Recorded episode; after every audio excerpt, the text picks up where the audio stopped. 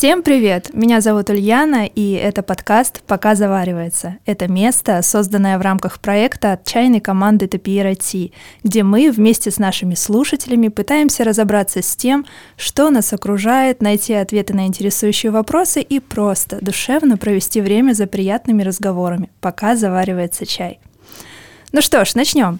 Сегодняшний выпуск посвящен теме выгорания и кризиса – а поговорим об этом с нашей замечательной, интересной, невероятной Анастасией Ильиной. Настя – практикующий психолог, член Ассоциации когнитивно-поведенческой терапии. Настя, привет. Очень рада тебя здесь сегодня ну, с нами. расхвалила, Ульяна. да, да. Всем слушателям здравствуйте. Да, Ульяна, здравствуй. Я очень рада провести это время с тобой и с нашими слушателями и обсудить то, что их сейчас волнует. Да, а я очень рада тебя помучить вопросиками, которые нас очень интересуют.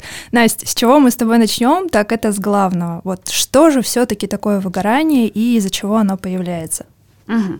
Если мы говорим про профессиональное выгорание, то это такое эмоциональное и физическое истощение ваших ресурсов. Этот термин впервые был введен американским психиатром ох, сейчас бы выговорить, конечно, Гербертом Фреденбергом в 1974 году. Уже исходя из самого определения, да, истощения ресурсов, можно сказать, что если ресурс истощен, значит вы отдаете больше, чем получаете. Чаще всего это э, люди, которые задействованы в профессиях, конечно же, человек-человек, чья работа связана с очень большим количеством взаимодействия с другими людьми. Также это профессии, которые связаны с наличием большой ответственности в рамках работы. Или это профессии, в рамках которых люди сталкиваются с большой неопределенностью, если люди что-то делают новое, совсем что-то новое изобретают или пишут там какой-то совершенно новый код, когда перед тобой полная неопределенность неопределенность. Наверное, творческие профессии можно, да, сюда? В том числе, то есть когда ты что-то создаешь. Кто склонен? Какие люди? Конечно, склонны мои любимые отличники, перфекционисты, трудоголики, когда хорошо это все-таки недостаточно и нужно идеально. И я хочу сразу здесь обозначить, что если у вас профессиональное выгорание, то это ни в коем случае не значит, что вы неправильно выбрали профессию, потому что мы дальше с вами будем говорить и увидим, что очень часто профессиональное выгорание присутствует у людей, которые как раз-таки поначалу дико влюблены в то, чем они занимаются. Вот такая вот зараза. Про причины. Да, причин, конечно же, достаточно много, но давайте основные обозначим. Первая причина – это то, что человек разучается чувствовать свою усталость. То есть у него этот какой-то, да, внутри программка, устал, отдохнул, она начинается, начинает сбиваться, и человек перестает чувствовать свои какие-то пределы, свои границы. Как это происходит? Это очень часто происходит, когда в детстве на усталость у вас не было возможности отдохнуть, да, когда родители там говорили, что нет, давай еще. Я вспоминаю, конечно, сразу же свое детство, потому что я родилась в маленькой сибирской деревеньке, там было огромное подсобное хозяйство, и вот эта плантация плантация картошки, и почему-то все вокруг были убеждены, что картошку нужно выкопать за один день или как иначе. И обязательно ее нужно сажать и выкопать, и все, в один все день. в один день. И там абсолютно не важно, то есть устал ты не устал, и ты с этой установкой живешь и понимаешь, что да, когда ты устал, продолжать фигачить это норма, а еще иногда это показатель твоей стойкости, твоей силы, и это непременно такой знак того, что ты придешь к успеху. То есть здесь такое искаженное восприятие усталости, человек вообще перестает ее как-то чувствовать. А дальше, да, что еще является причинами? Это определенные такие личностные особенности, да, это определенные установки относительно работы, да, ну и в первую очередь это придание огромной значимости именно этой сферы, а это только одна из восьми сфер нашей жизни, и если человек все ставит э, на эту часть, то и в целом удовлетворение от себя и от жизни у него зависит исключительно лишь из этой сферы, то это, конечно, так, такая основа для будущего выгорания. Но мы об этом еще потом поговорим более подробно. А дальше, какие еще могут быть причины? Вы можете не знать или не обращать внимания на свои какие-то особенности функционирования, там, физиологические или да, э, функционирования своей психики, потому что мы все разные разные. И каждый из нас э, по-разному устает, у нас у всех разное количество ресурсов и энергии. И если я знаю про себя, что мне, чтобы работать эффективно, нужно отдыхать вот не меньше там стольки-то часов, мне необходимо это учитывать. И так очень часто получается, что человек оказывается немножко не на своем месте, не по своей даже какой-то физиологии или не по своему строению психики. И он не выдерживает этого, конечно, накала. То есть важно, чтобы был таким лозунгом, да, я себя знаю, и я себя берегу. Это угу. такой основной лозунг, который... Я слушаю, мне отвлекается, но мне прям так сложно. Я всегда думаю о том, что нет, я все смогу, я все смогу. Да, мы поговорим об этом, а как же смочь так, чтобы, чтобы не, не сгореть. Да. Потому что, чтобы вы понимали, я не хочу, чтобы вы сейчас все сели на диван и спокойненько сидели, вообще ничего не делали. Это самое важное, да? Да, я всецело за развитие, всецело за какие-то достижения ваши.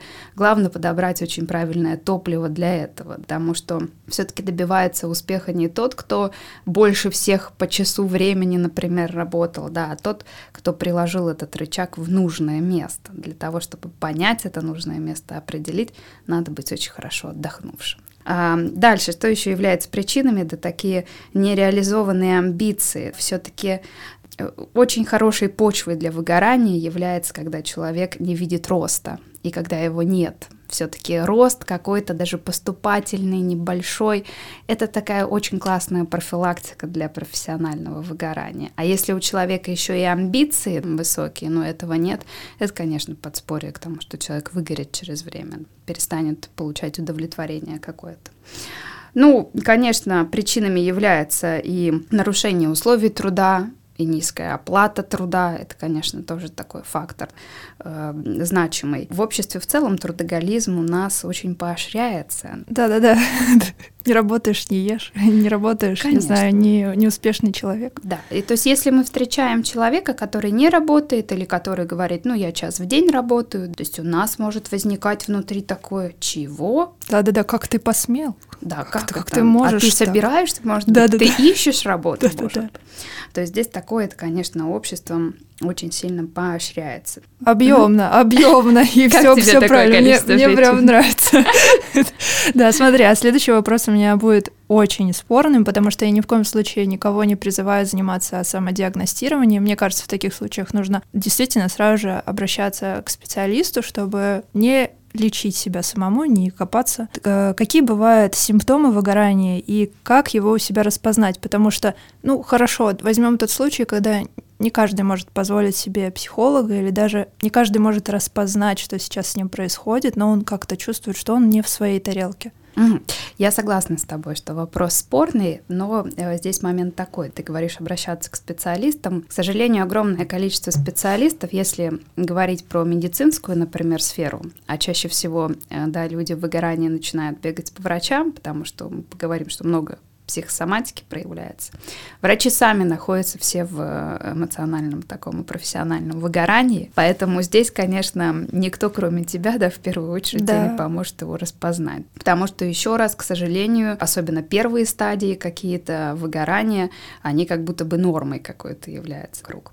Ну, какие симптомы основные? Давайте выделим такую эмоциональную составляющую и физические какие-то симптомы, угу. да. Если говорить про эмоциональные составляющие, то это такая подавленность, это сниженное настроение, протяженное во времени, это безинициативность, отсутствие желания пробовать что-то новое, ощущение такой безнадежности, какое-то безразличие появляется. Может проявляться здесь и тревожность, и дальше уже на последующих стадиях, да, очень часто выгорание сопровождается агрессивностью, раздражительностью, особенно если работа связана взаимодействие человек-человек. Там очень часто мы пытаемся снять таким образом хоть как-то напряжение накопившееся и становимся такими прям кактусиками. Если говорить про физические симптомы, то еще раз упомяну, что все-таки эмоциональное выгорание сопровождается большим спектром разного рода психосоматических проявлений. Что это может быть? Это ощущение такой хронической усталости, астении, причем не так, что вы, ну там, день провели за работой, вы что-то побегали, дела поделали, чувствуете, что вы усталы, но вам достаточно там поспать до ночку, и вы в целом уже батареечку зарядили. Это такая усталость и отсутствие сил, которые опять-таки протяженного времени, когда оно сопровождает вас изо дня в день, вы чувствуете, что у вас нет сил. Такая некая апатия. Апатия, да, астенический такой синдром, это именно про это, ощущение такой разбитости какой-то. Это бессонницы, головные боли, проблемы с эндокринной системой, проблемы с желудочно-кишечным трактом. То есть здесь букет на самом деле огромный. Это такие симптомы, которые могут свидетельствовать и об этом. Конечно, здесь начинается беготня по врачам, да, врачи начинают лечить симптомы, там где-то подоткнули в одном месте, где-то в другом, но корешок может, конечно, тут эм, не решаться. Смотри, а если ситуация такая, и вот я живу себе в ус, не дую, живу такая вот Думаю, ну, может быть, это проблемы какие-то у меня сейчас. Может, это такой период у меня сейчас, что вот так тяжело. И могут другие люди увидеть, что у человека выгорание, например, не только близкие, но и коллеги по работе, начальство. Конечно, могут, и здесь такая забавная история получается, потому что сам термин все-таки Фреденберг э, ввел, когда наблюдал за своими коллегами-психиатрами. То есть он заметил какие-то особенности в их поведении, в том, как они ведут себя на работе, и он начал это все анализировать, потому что все-таки я не знаю ни одного психиатра, не выгоревшего, потому что тяжелая все-таки достаточно профессия, поэтому, конечно, это можно заметить со стороны. Другое дело, можно ли здесь помочь, это уже вопрос такой. То есть пока человек не захочет сам, здесь, конечно, мы можем намекнуть, да, мы можем как-то указать, что можем как-то быть рядом, можем давать поддержку, но пока человек сам не решится что-то с этим сделать, мы с этим ничего не сделаем. Здесь эту ответственность все-таки необходима. Но опять-таки мы понимаем, что если эта стадия, например, уже тяжелой депрессии или депрессии средней тяжести, здесь все-таки можно проявлять какие-то более активные действия в сторону человека. Ну да, так, наверное, даже будет верно, потому что беспокоишься, видишь, что что-то не так, конечно.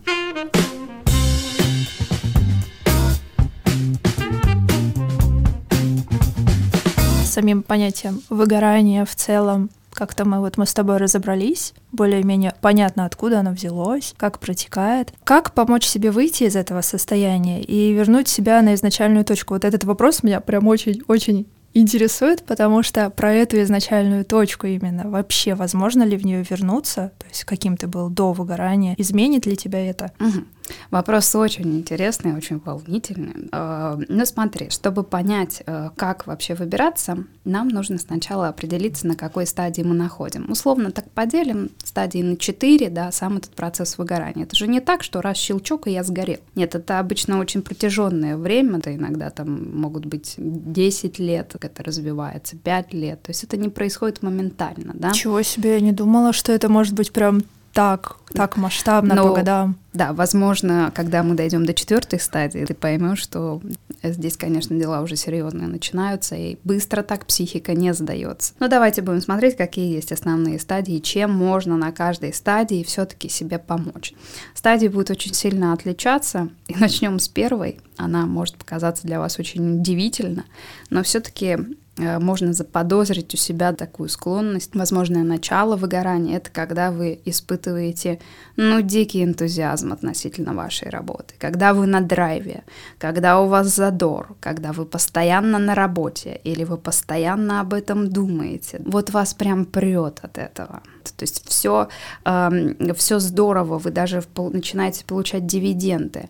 Но история в том, что ваш организм привыкает получать от этой сферы основное количество каких-то там, там гормонов и так далее. То есть физиология ваша в том числе перестраивается. Это приводит к чему? Вы начинаете немножко терять свои границы. Вы начинаете терять границы и устойчивость в других сферах вашей жизни, которые так или иначе для полноты и для здорового функционирования психики необходимы. Ну, например, я сегодня еще поработаю вместо того, чтобы встретиться с друзьями.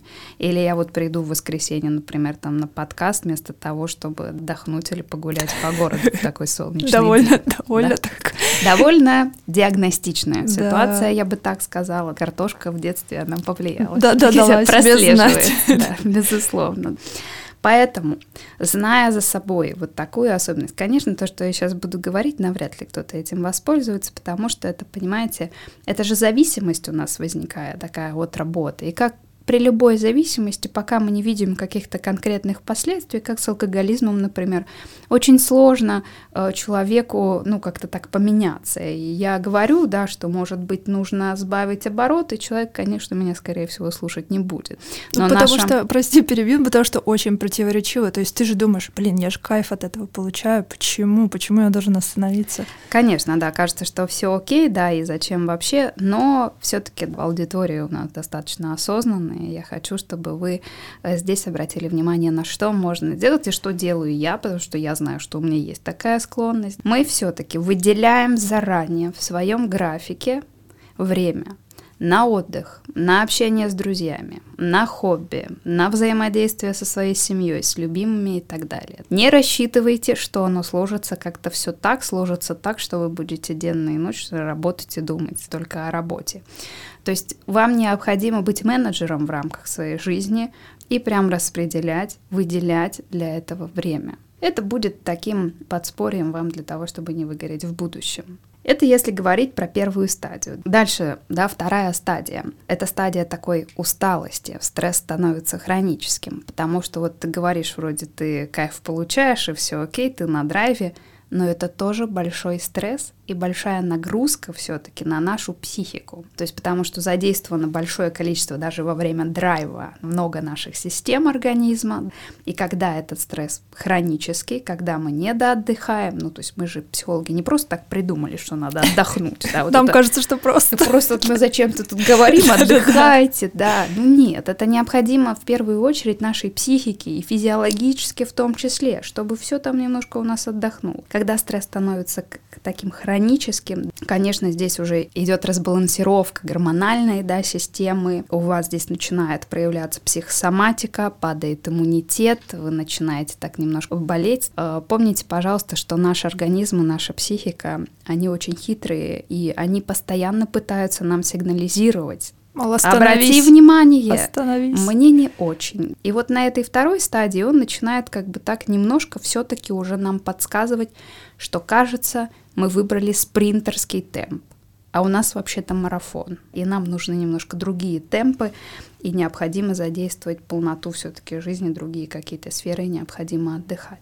Здесь очень часто уже появляются, да, человек пытается себе помочь, но пытается помочь себе разного рода зависимостями, например, как-то расслабиться, снять напряжение, будь то алкоголь, то есть здесь это уже может проявляться. Чем здесь себе можно помочь? Ну, как ты думаешь, Улья? Отдохнуть. Конечно. Это главное лекарство. Все, я главное правило усло... усвоила сегодня. На второй стадии это все-таки главное лекарство это отдых. И давайте будем разбираться, что же такое отдых. Вот как бы да, не было Расскажи, странным. пожалуйста, потому что мне кажется, большинство вообще не представляет, что это такое. Я не представляю, что это такое. Так и есть, да, но я думаю, что догадываешься, просто мы к этому не привыкли. Обратите внимание, если вы уже были на первой стадии, и у вас огромное количество времени занимает работа, остальные-то сферы, ну, все равно какие-то они в, в какой-то степени развитости они присутствуют, это значит, что они время тоже требуют. Тогда получается, что когда мы когда у нас выходной, какая, какая-нибудь суббота или воскресенье, мы делаем все, что угодно, только не отдыхаем. Мы пытаемся в этот день успеть все, сделать что-то по хозяйству, встретиться с друзьями, провести время с любимыми, с детьми, какие-то личные вопросы, еще английским позаниматься, саморазвитием, там в зал сходить. Да? О, все про меня говоришь, все про меня. Да. План на сегодняшний да, день, да, да. на сегодняшнее на завтрашний. воскресенье. Но, уважаемые слушатели, это, конечно, не отдых. Психика наша в эти моменты тоже нагружена. Что же такое отдых? Это все-таки время, как бы это странным ни звучало, когда минимальное количество стимуляции на вашу психику действует. Как понять, что я отдохну? Вот я лег, лежу, убрал телефон, и вот когда мне становится скучно, как-то мне уже скучновато становится, вот тогда я отдохну. И здесь э, что хочется сказать? Необходимо отдыхать, конечно, и ежедневно, и необходимо эти планы тоже выстраивать. И ежедневно, и должен быть цикл и недельного отдыха, минимум раз, раз в неделю, да. Это также циклы, расписанные на месяц, на год, Потому что, э, представляешь, ну вот ко мне приходят клиенты, и я спрашиваю у клиента, когда вы были последний раз в отпуске. Человек может ответить 13 лет назад. Кошмар. То есть или 10 лет не был в отпуск. И все окей. Работа идет, но, конечно, здесь вот элементарный хотя бы такой отдых, если это вторая стадия, то он поможет. Но если вы себя не услышали, отдыха себе не дали, не дали себе расслабления, наступает фаза такого истощения. Но истощение пока что еще обратимого. В чем оно проявляется? Здесь, конечно, очень часто уже проявляется это в форме диагнозов, в форме депрессии средней тяжести или тяжелой формы депрессии.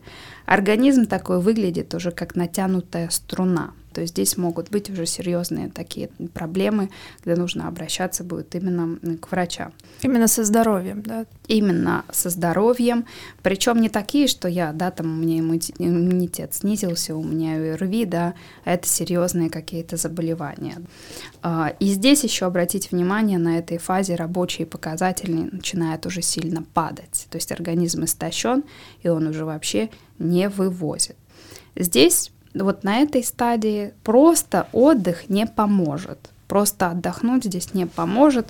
Если вы хотите все-таки свою профессию сохранить, если для вас это важно и хочется, как бы сейчас вы не сопротивлялись, но если вы уже на этой стадии, вам необходим длительный отпуск.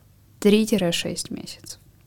Вот это правда может помочь сделать так, чтобы откатиться к той самой точке, mm-hmm. про которую ты говорила, mm-hmm. чтобы это было такое начало.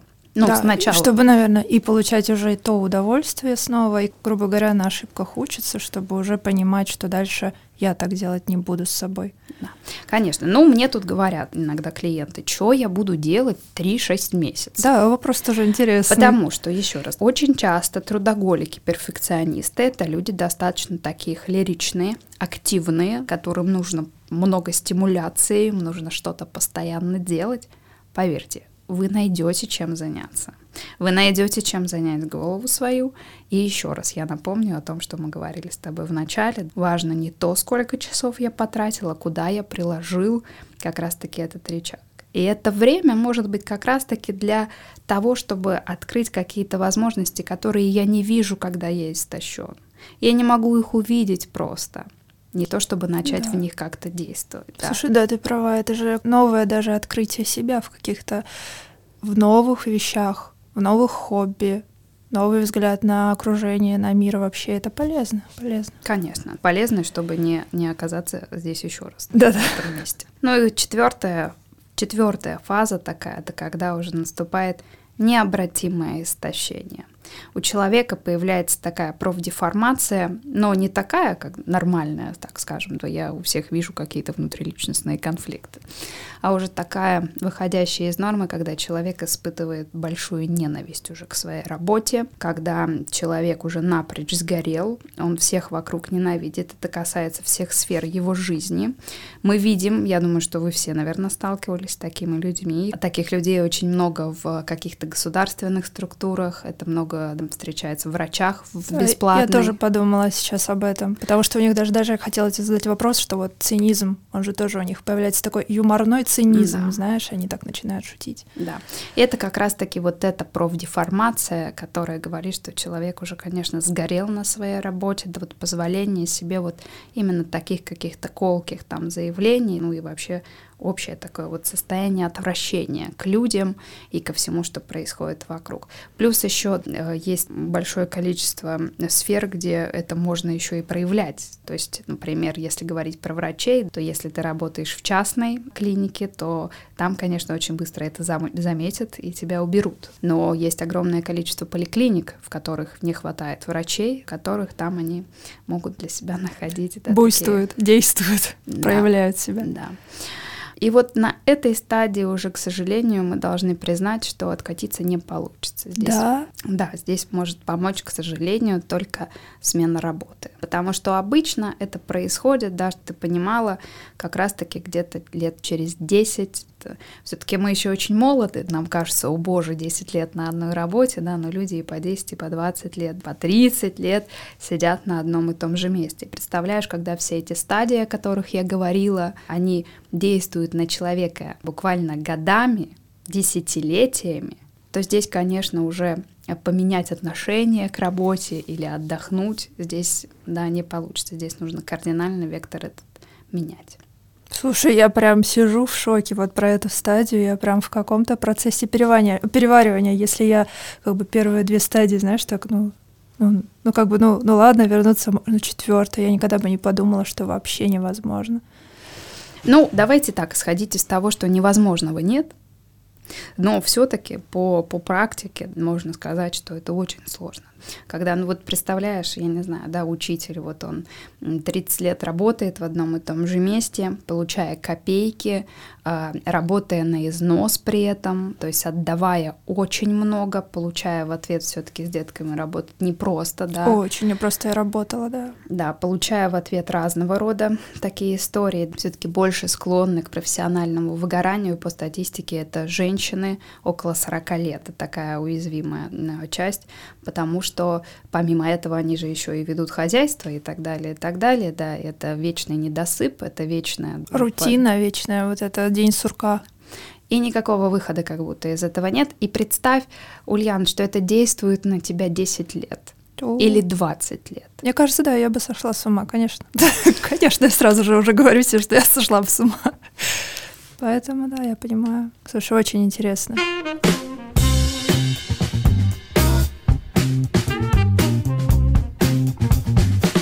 Что ты скажешь о понятии кризис и чем кризисное состояние отличается от выгорания? Тут бы я, наверное, хотела сказать, почему я этот вопрос задаю, потому что, мне кажется, многие не понимают, что такое кризис. Вот многие же даже в повседневной жизни начинают это использовать это понятие. Вот у меня сейчас кризис, вот я там в кризисном состоянии. То есть что такое, что, что значит кризис?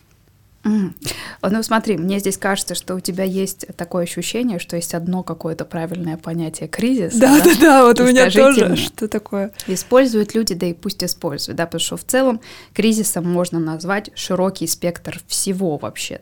Тот же этап какого-то выгорания, это тоже может быть такой кризис, и он называется mm-hmm. в некоторых определениях, да, все-таки как личностный такой кризис. Но мне здесь не хочется углубляться в какую-то такую со стороны исследования исследователя в научную подоплеку тому, чем эти определения там друг от друга да, и понятия это, мне кажется, это так сложно Думаю, не будет. особо интересно. Единственное, что мне здесь хочется сказать, что кризис — это все таки и большое препятствие, но и большая возможность. Особенно это актуально для того, что происходит сейчас. все таки научитесь воспринимать кризис не только как какое-то препятствие, какая-то кочка, но и как большую возможность. С тобой до этого уже говорили, да, что даже эмоциональное выгорание, вот это посидеть 3-6 месяцев, это может так развернуть вашу жизнь.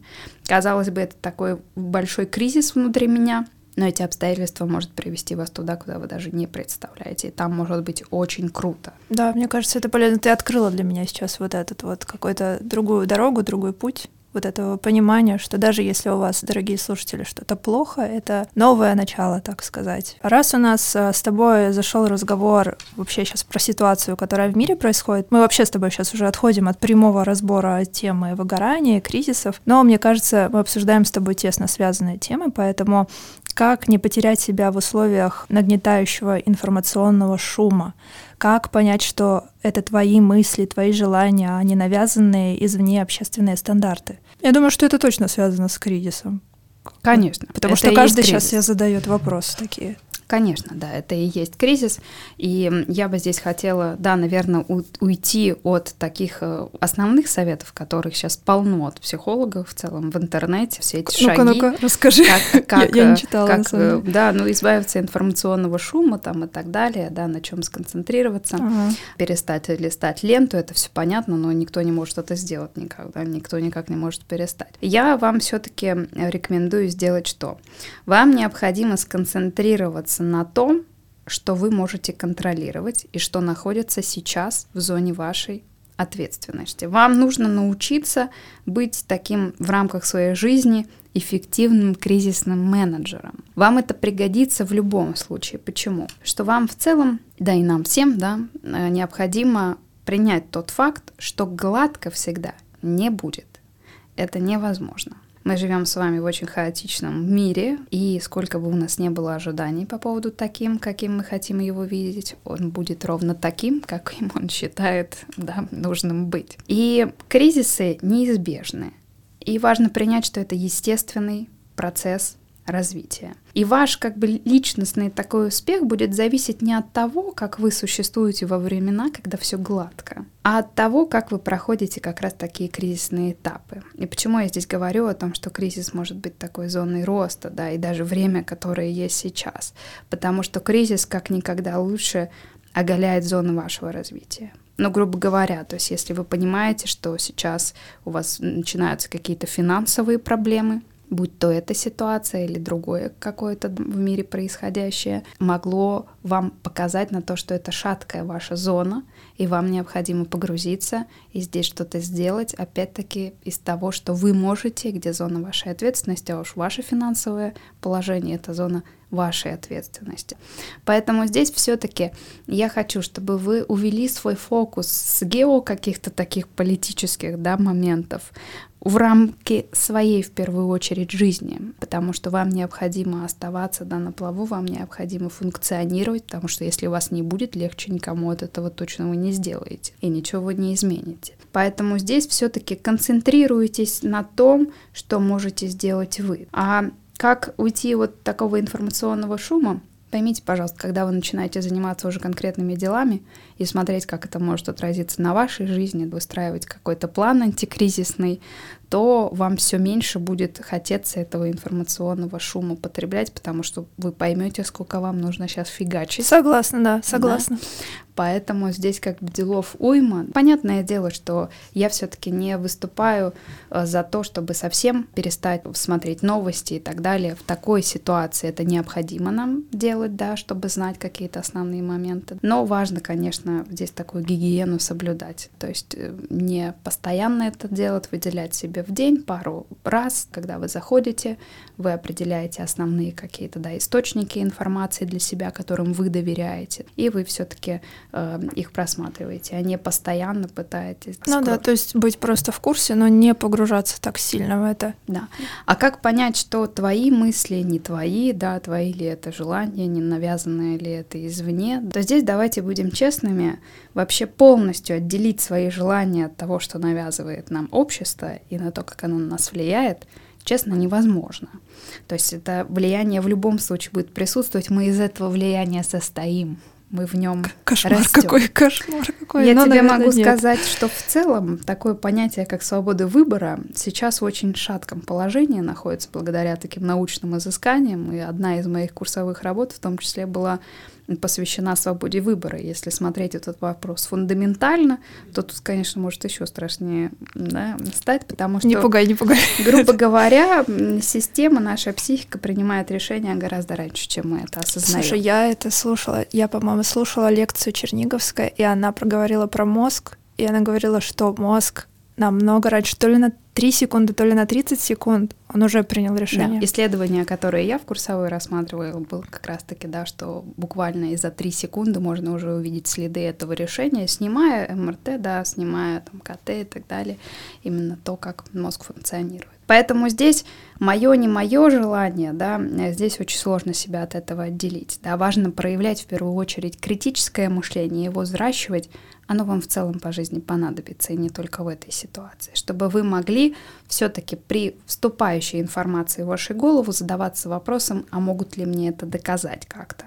Вот это и основа критического мышления. Это помогает нам отделить факты от мнений, суждений там, и так далее. Да, научитесь к входящей информации относиться так, а есть ли какие-то доказательства этого или нет. Я вот подумала про эмоциональность людей еще в этом плане. То есть хотела сказать, что, дорогие слушатели, дрессируем себя, дрессируем, держим в руках, смотрим на то, как мы реагируем, скорее всего, на это все держим. Я тоже очень долго не могла понять, что я чувствую именно в данной ситуации, которая происходит сейчас в мире. И я поняла, что, наверное, что-то одно нельзя чувствовать вообще. То есть, когда ты чувствуешь много, это тоже нормально. Мне приходят в голову люди, которые зацикливаются на самом деле на одной эмоции. То есть они часто зацикливаются на негативные эмоции. И как в условиях работы с другими людьми не потерять эмоциональный баланс как справиться с конфликтными людьми и вот не впитывать в себя их эмоции. Например, для нас, для чайной топиеры, это очень важный вообще вопрос, и, нам очень хочется узнать. Давай, наверное, начнем с того, что нам как необходимо, да, все-таки к миру с большим пониманием относиться и к тому, что он не идеален. Также необходимо такой же взгляд и на себя тоже э, обращать в том плане, что как в условиях с другими людьми сохранять баланс и там вообще не не выходить в какие-то эмоции неприятные, это невозможно. Вы не роботы, вы люди. Вы будете испытывать разные эмоции от взаимодействия с людьми. Нужно понимать, что вы не придете к тому, что хат горит, а я всегда с краю, мне как бы вообще все равно. Да? Можно, конечно, определенным количеством медикаментов такого достигнуть, но вкус жизни вы тоже тогда немножко поубавите себе. Но здесь важно понимать, что когда я испытываю какую-то эмоцию, например, злость, может быть разная форма ее выражения. И уже вот здесь мы можем подключаться и что-то с этим делать, да. Но, грубо говоря, я могу наорать в ответ, получить определенные проблемы, в том числе в своей жизни. А могу все-таки в данном контексте эту эмоцию удержать, но это не значит, что я себя не слышу, это не значит, что я не отловил ее, но я могу пойти и что-то с ней сделать, получить поддержку других людей и так далее. В целом, э, работая, вот все-таки работа у вас связана с людьми, вам необходимо изначально принять, что конфликтные гости будут, и что это, к сожалению, норма, что это не что-то такое, о боже, сейчас произошло, а все-таки у нас очень часто люди, э, мы же говорим, что все в эмоциональном выгорании вокруг, и вот угу. они пришли к вам за чаем, а у человека внутри там своя буря. Да, и очень часто в сферу обслуживания это все стекает туда. То есть человек, мы говорили, да, становится как кактус, его чуть-чуть зацепи, и все это льется наружу. Поэтому здесь очень важно вам в целом, да, к этому относиться, ну, с пониманием, что ли, и воспринимать это как некий тренажер. То есть так будет немножко легче, когда есть определенный смысл этого еще дополнительный, да, не просто, чтобы меня начальник не наругал, например, или чтобы меня не уволили. Когда вы находите свой личностный смысл в столкновении с такими людьми, то это очень круто работает. Что я имею в виду? Научитесь этих людей воспринимать как некий тренажер, Тренажер для того, чтобы вырабатывать свою стойкость и вырабатывать в целом, узнавать для начала себя в таких реакциях. Опа, мне сейчас хочется врезать, а я не могу, что же мне делать? И поверьте мне, в жизни будут ситуации не только в рабочем контексте, где у вас будут такие чувства, в целом такая возможность останавливаться в ярком порыве это очень важное для взрослого человека, очень такой важный навык, и вы можете э, свою работу воспринимать здесь как тренажер. Как некую прокачку своего Некую прокачку, левела. да, своего левела. Угу. Да, это правильно. Это такое как... Единственное, наверное, я бы, может быть, добавила, что есть же люди, которые работают с гостями, и они очень эмоционально такие восприимчивые. Наверное, тут можно добавить, что не надо каждый конфликт, каждого конфликтного гостя воспринимать в себя не надо на себя это брать. То есть его эмоции, наверное. Конечно. Ну, то есть здесь э, в зависимости от ваших личностных особенностей, так или иначе внутри вас это будет отзываться. Кто-то будет агрессией отвечать, кто-то пойдет будет плакать, и у него внутри будет казаться, что это я какой-то плохой, да, со мной что-то не так, там и все прочее. Здесь, конечно, э, в любом случае переносить фокус на то, что можно даже какую-то жалость, скорее сочувствие к этому человеку испытать, если вот такие элементарные какие-то, да, возможно, вещи вызывают вызывает у него такую сильную реакцию, что он вот так вот на вас как-то срывается, не дай бог, если вам досталось от него. То есть здесь переводить фокус на него и на то, что, видимо, что-то внутри у него. Угу. Со мной все окей. Да, верно. Я бы хотела тебе, очень хотела бы задать тебе пару вопросов про баланс и экологичность отношений в коллективе. У нас сегодня с тобой одна тема из другой выливается, мы так много говорим обо всем, но я думаю, это очень важно. Как строить и сохранять экологичные отношения в коллективе и как распознать, что баланс нарушен? Ну, здесь я могу сказать так, что я буду пользоваться еще и своим опытом как управленец, потому что я была управленцем на разных как бы уровнях. И здесь хочется сказать, что у школь мы исходим, что конфликты это неизбежно. То же самое необходимо а также относиться и к своему коллективу. То есть в коллективе конфликты неизбежны, особенно если это коллектив, который работает с другими людьми, да, взаимодействует. И здесь-то задача не такая, чтобы не было этих конфликтов, а как-то научиться и выработать систему, как вы будете эти конфликты решать какая система выстроится в рамках вашей организации. Вы будете, например, делать какого-то человека козлом отпущения, вы будете, например, это замалчивать, или вы будете в эти конфликты все-таки погружаться и разбирать. Что здесь делать? Здесь, конечно, важно именно такой линей, линейные управленцы, которые очень часто взаимодействуют с персоналом и видят, что там происходит внутри.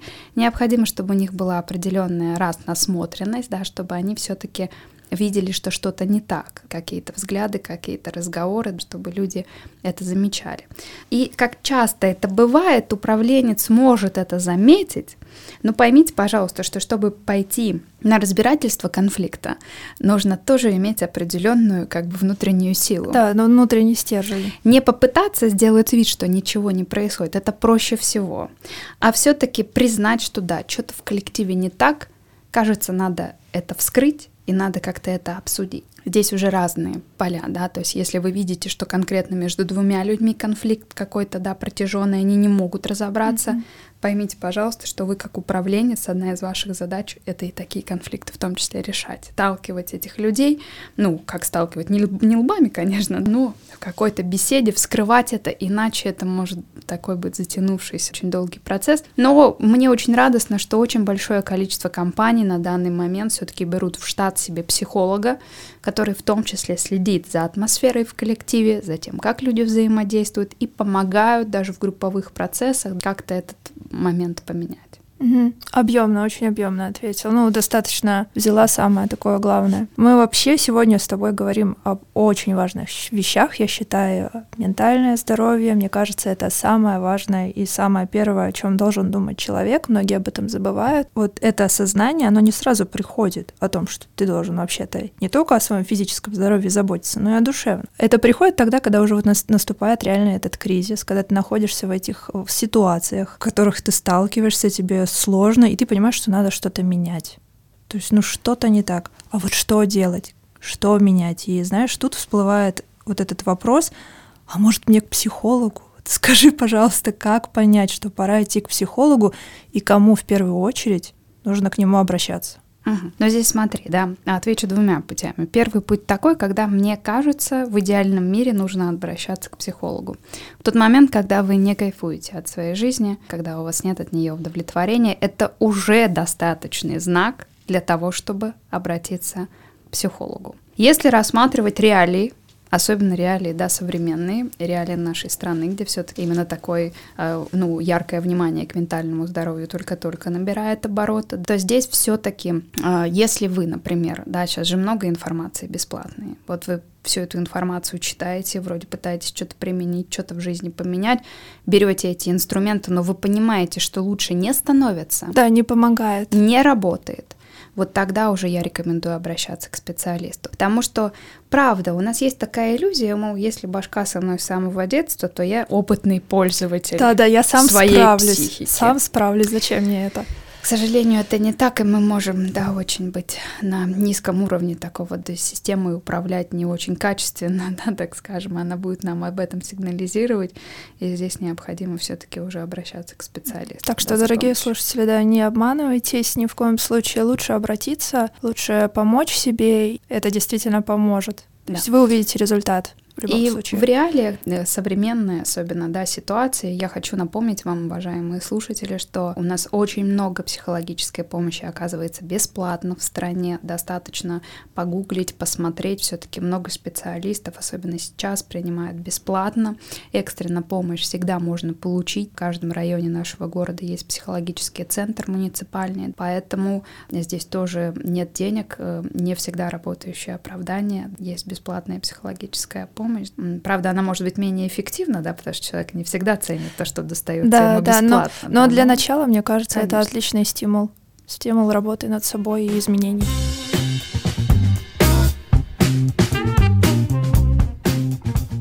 Друзья, надеемся, вам понравился этот выпуск, и много нового, нужного и полезного вы почерпнули для себя. И вполне возможно, и мы очень на этом надеемся, что вы будете переслушать этот выпуск еще несколько раз. Огромную благодарность выражаем тебе, Настя, за то, что ты пришла сегодня к нам, что разделила это время с нами, и, конечно же, за то, что поделилась своими знаниями, опытом и рассказала нереально много полезного, то есть я прям тебя слушала, впитывала, потому что какие-то вещи я сама тоже не знала, вот что-то было такое. Поэтому огромное тебе спасибо. Спасибо вам большое за эту возможность, да, потому что для меня все-таки очень важно, чем больше людей это услышат, чем большему количеству людей я помогу, тем больше радости и мне в том числе.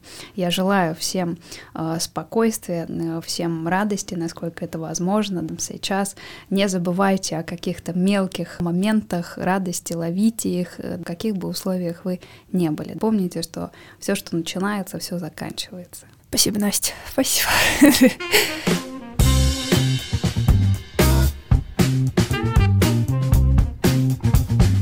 Ну и напоследок хочу напомнить о нашем промокоде. Промокод «Пока заваривается». Он дает скидку 10% во всех чайных до конца апреля. До скорых встреч, до скорых чаепитий.